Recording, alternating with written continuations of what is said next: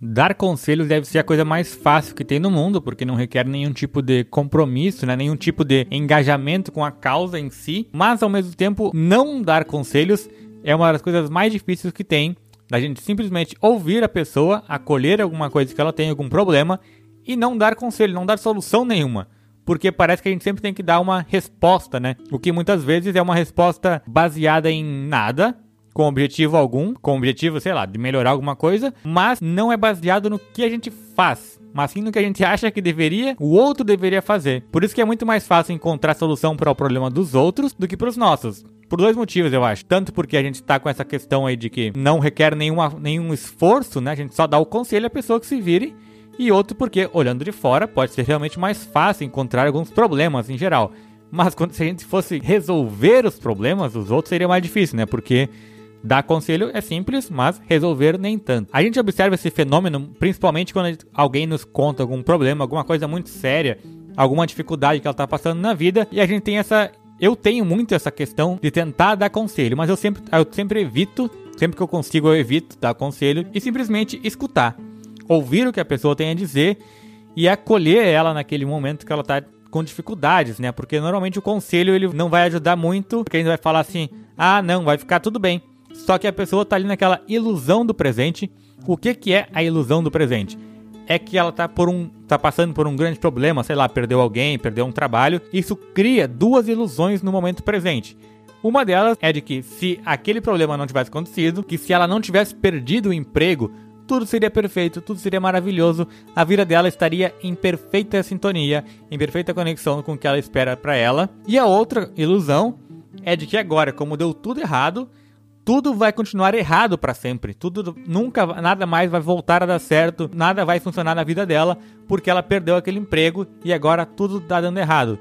Só que, obviamente, isso é uma ilusão. Assim como ela já teve aquele emprego e já achou que aquele emprego era o melhor da vida dela, que ela poderia ficar lá para sempre, ou coisas assim, ou coisas do tipo que, ah não, porque eu tô nesse emprego, estou trabalhando aqui e vai ficar tudo mais simples tô falando de emprego aqui, mas podia ser qualquer coisa, né? Tô falando de emprego porque é mais fácil de exemplificar, embora eu não goste muito de falar sobre essa questão do trabalho como sendo um fator norteador da vida. Enfim. Mas voltando, ela vai ter essas duas ilusões de que tudo seria perfeito e de que nada mais será feliz. Só que para acontecer alguma coisa errada, alguma coisa estava bem antes, né? Então, ela também estava nessa ilusão de que tudo estaria bem, só que aconteceu mal. Então, a gente percebe que acontece, as coisas acontecem, elas vêm e elas vão também. É preciso saber que é possível até garantir que as coisas vão melhorar desde que a gente tenha essa busca, né? Faça alguma coisa em torno disso. Mas também, outro ponto, é que não é fácil ver as coisas que elas vão passar quando está tudo escuro, né? Quando está tudo dando problema, tudo parece que nada funciona, então é mais difícil ter essa percepção. Se esse é o lado de quem tá com o problema, de quem sente o problema na pele, do outro lado, quem ouve essa história, quem conversa com uma pessoa que está com uma dificuldade muito grande, a dificuldade acho que é não dar conselhos, né? Às vezes é bom dar um conselho, ou, ouvir, né? Ouvir alguém falar alguma coisa pra gente, mas muitos casos são conselhos vazios, por exemplo, do tipo vai ficar tudo bem, não chora, vai ficar tudo bem ou coisas assim, que são conselhos que não não trazem resultado nenhum, é só um até mesmo falso positivismo, né, de que vai ficar tudo bem, mas sem dar realmente uma perspectiva. Então, muitas vezes é mais útil e mais relevante simplesmente ouvir o que a pessoa tem a dizer, o que, que ela está passando e acolher esse sentimento, entender, mostrar-se presente ali ah, eu te vejo, eu te entendo e eu percebo tua dificuldade para a gente ter essa conexão com a pessoa e não necessariamente ficar aí tentando solucionar o problema dela com palavras vazias. Então, não dar conselho é uma coisa também que é bem relevante e pode ser útil em muitos casos. A gente simplesmente ouvir e entender a pessoa, o que, que ela está passando, como que ela se sente, e aí ela consegue cada vez mais expressar o que ela está sentindo sem tentar ficar se corrigindo por conta de conselhos. Porque a pessoa tá lá, sei lá, chorando e a, e a outra tá lá dizendo: Não, não, não chora porque vai ficar tudo bem. Vai passar, vai passar. Não precisa chorar.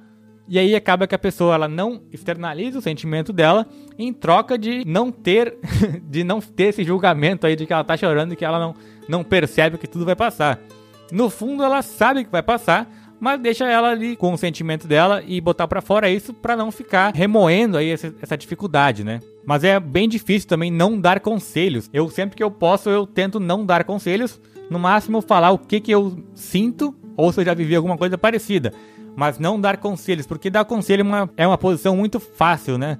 Porque a gente tá lá, a pessoa fala, ah, tô com um problema aqui, perdi meu emprego, ele vai lá dar o conselho, não, é só procurar aí, não sei o quê. Só que dar conselho é, resolver, é tentar dar soluções aos problemas dos outros. A gente consegue encontrar solução para o problema dos outros de maneira muito mais prática do que encontramos para os nossos, né? Então, para encerrar esse programa, eu vou deixar aqui um, um conselho para vocês, que é tentar ouvir mais e dar menos conselhos.